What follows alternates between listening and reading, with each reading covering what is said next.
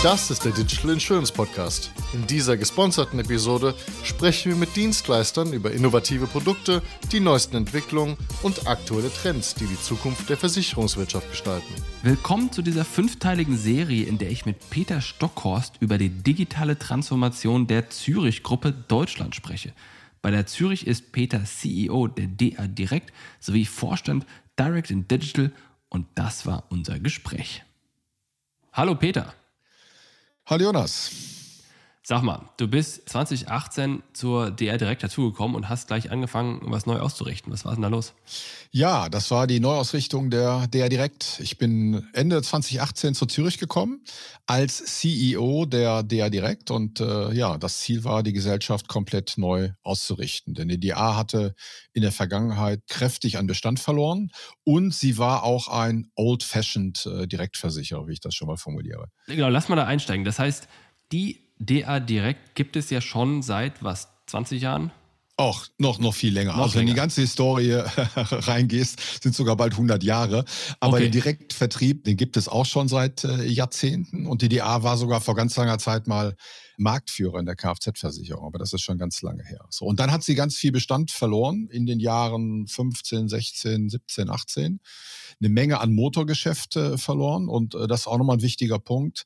Als ich kam, also zum einen war die DA old-fashioned kaum digital aufgestellt. Zum anderen war sie aber auch ein Monoliner, das heißt weit mehr als 90 Prozent des Geschäftes war, war Kfz mit äh, allen Vor-, aber vor allem auch mit allen Nachteilen. Und das war, kurz zur Einordnung, das war ja Direktgeschäft. War das Online-Direktgeschäft oder Telefon oder was war das? Das war vor allem Telefon und es waren auch noch Geschäftsstellen. So, wenn ich gerade gesagt habe, old fashioned, ganz untypisch. Die DA Direkt hatte seinerzeit noch 34 Geschäftsstellen in Deutschland, als ich kam. Und du hattest wahrscheinlich diese Wahnsinns-Online-Konkurrenz ne, aus äh, Coburg. Ja, nicht nur von dort, sondern aus dem gesamten Markt. Man muss ja sagen, äh, der Direktmarkt ist ja immer digitaler geworden über die letzten Jahre. Ich selbst kenne das Geschäft jetzt ja schon ja, 15 Jahre äh, mit meiner Historie. Und äh, ja, man muss sehen, eben der digitale Anteil ist mehr und mehr gewachsen. So, das gilt für alle Vertriebswege, aber insbesondere natürlich für einen Direktversicherer. Und das hast du vorgefunden und du wurdest äh, quasi beauftragt, das in die neue Welt zu führen. Ist das, habe ich das richtig interpretiert? Ja, das war der Reiz, die Gesellschaft komplett neu auszurichten. Und wir haben sehr schnell neue Leitlinien äh, formuliert. Und es gab vor allem zwei wichtige Leitlinien. Das erste war Digitalisierung, also unter uns No-Brainer. Äh, das zweite, äh, dass wir gesagt haben, wir müssen eben auch in neue Märkte einsteigen. Hat es gerade erwähnt. Im Wesentlichen waren wir damals ein Monoliner, haben also Kfz-Geschäft äh, gemacht mit weit mehr als 90 Prozent des Geschäftes. Und für mich war klar, dass wir eben auch in neue Märkte gehen müssen, um stärker zu wachsen, aber vor allem auch profitabel zu wachsen. So, und das die beiden Leitlinien. Digitalisierung und neue Märkte. Das war sehr schnell formuliert und es ging dann aber auch sehr schnell weiter in der Umsetzung. Genau, neue Märkte haben wir, glaube ich, noch in einer weiteren Ausgabe auf der Liste. Was ist für dich Digitalisierung gewesen? Oder vielleicht vorab nochmal, wie viele Leute haben dort zu dem Zeitpunkt gearbeitet? Na, das ist insgesamt sehr, sehr überschaubar. Ich glaube, das Wichtigste ist ähm, zu sagen, dass wir noch sehr viele Geschäftsstellen hatten. Ich hatte es gerade angesprochen. Und für mich war klar, also wenn man sich die Zahlen angeschaut hat, aber ich habe mir das auch vor Ort angesehen, dass wir diese Geschäftsstellen schließen müssen. Das heißt, wir haben eine Menge aufgebaut an digitalen Fähigkeiten, aber so transparent muss man sein. Mit der Neuausrichtung war eben dort auch ein Abbau äh, verbunden von insgesamt 34 Geschäftsstellen mit äh, damals knapp äh, 100 Mitarbeiterinnen und, äh, und Mitarbeitern. Also wir haben aber auch das sehr pfiffig gemacht. Wir haben nämlich allen äh, Mitarbeitenden angeboten, ins äh, Homeoffice zu gehen. Wir haben gesagt, äh, ja, wir schließen zwar die Geschäftsstellen, wir schließen ab, aber ihr könnt mehr oder weniger denselben Job äh, dann daheim machen im Homeoffice. Und das war noch vor Corona. Also die Neuausrichtung haben wir Januar 2019 verkündet.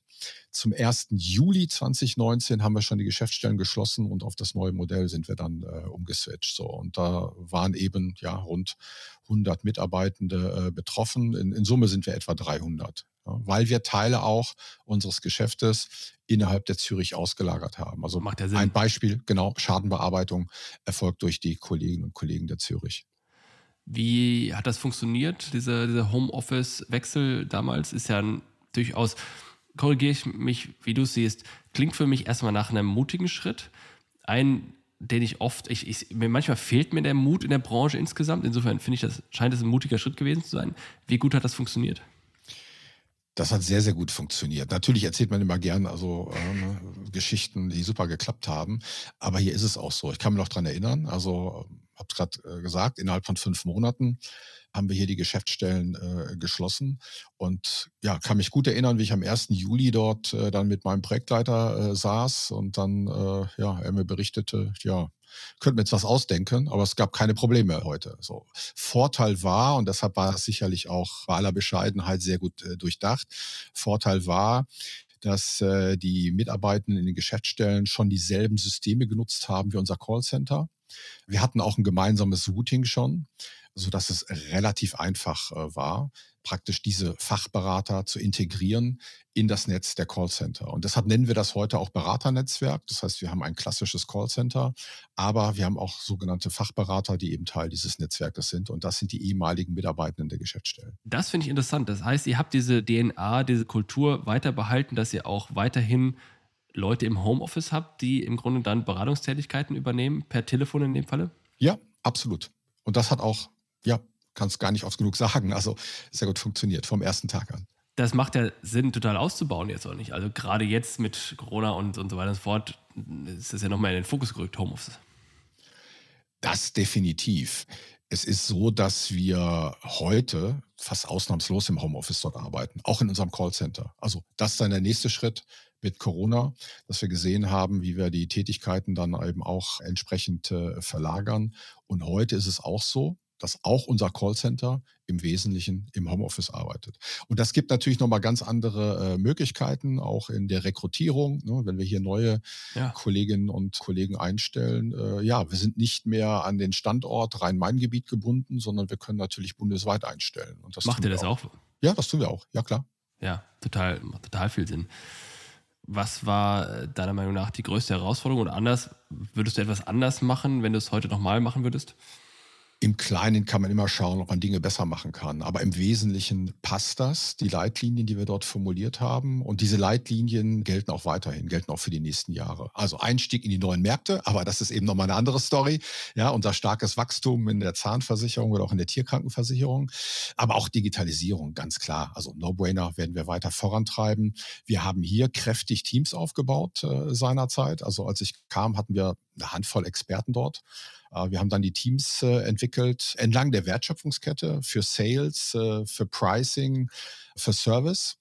Und hier sind wir gewaltig vorangekommen. Und es ist auch, muss ich sagen, auch schön zu sehen, auf welchem Leistungsniveau wir heute sind. Überhaupt nicht vergleichbar mit 2018, 2019. Also gilt für alle Bereiche dort. Insbesondere für unser Pricing. Also hier kann ich auch, also mit Fug und Recht behaupten, hier sind wir absolut führend im Markt. Ja, Dynamic Pricing betreiben auch andere Direktversicherer, aber so wie wir das tun, macht das kein anderer. Wir sind in der Lage, eben äh, täglich Preise anzupassen hier in unserer Kfz-Versicherung. Auch das können andere. Aber wie wir das machen, wie wir das verknüpft haben, unter, über die unterschiedlichen Vertriebskanäle mit unserem Bestandssystem, da sind wir definitiv führend im Markt. Und deshalb kann man sagen, Invest in neue Märkte und in Digitalisierung absolut richtig und wir werden die Themen hier weiter vorantreiben.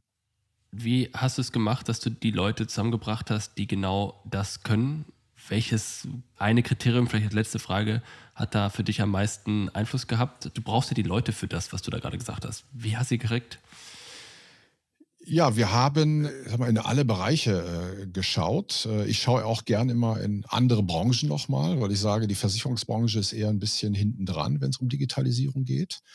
Und so haben wir eben aus anderen Industrien dort Experten reingeholt. Und wichtig ist, dass sie extrem kundenorientiert und datengetrieben denken. Das ist es eigentlich. Immer ja. Fokus auf den Kunden, schauen, wie wir einen Kunden begeistern können und das auf Basis von Daten, Daten, Daten. So und äh, ja, hat gut funktioniert und äh, wird in der Zukunft äh, noch besser funktionieren. Danke, Peter. Danke, dir, Das war eine weitere Ausgabe des Digital Insurance Podcast.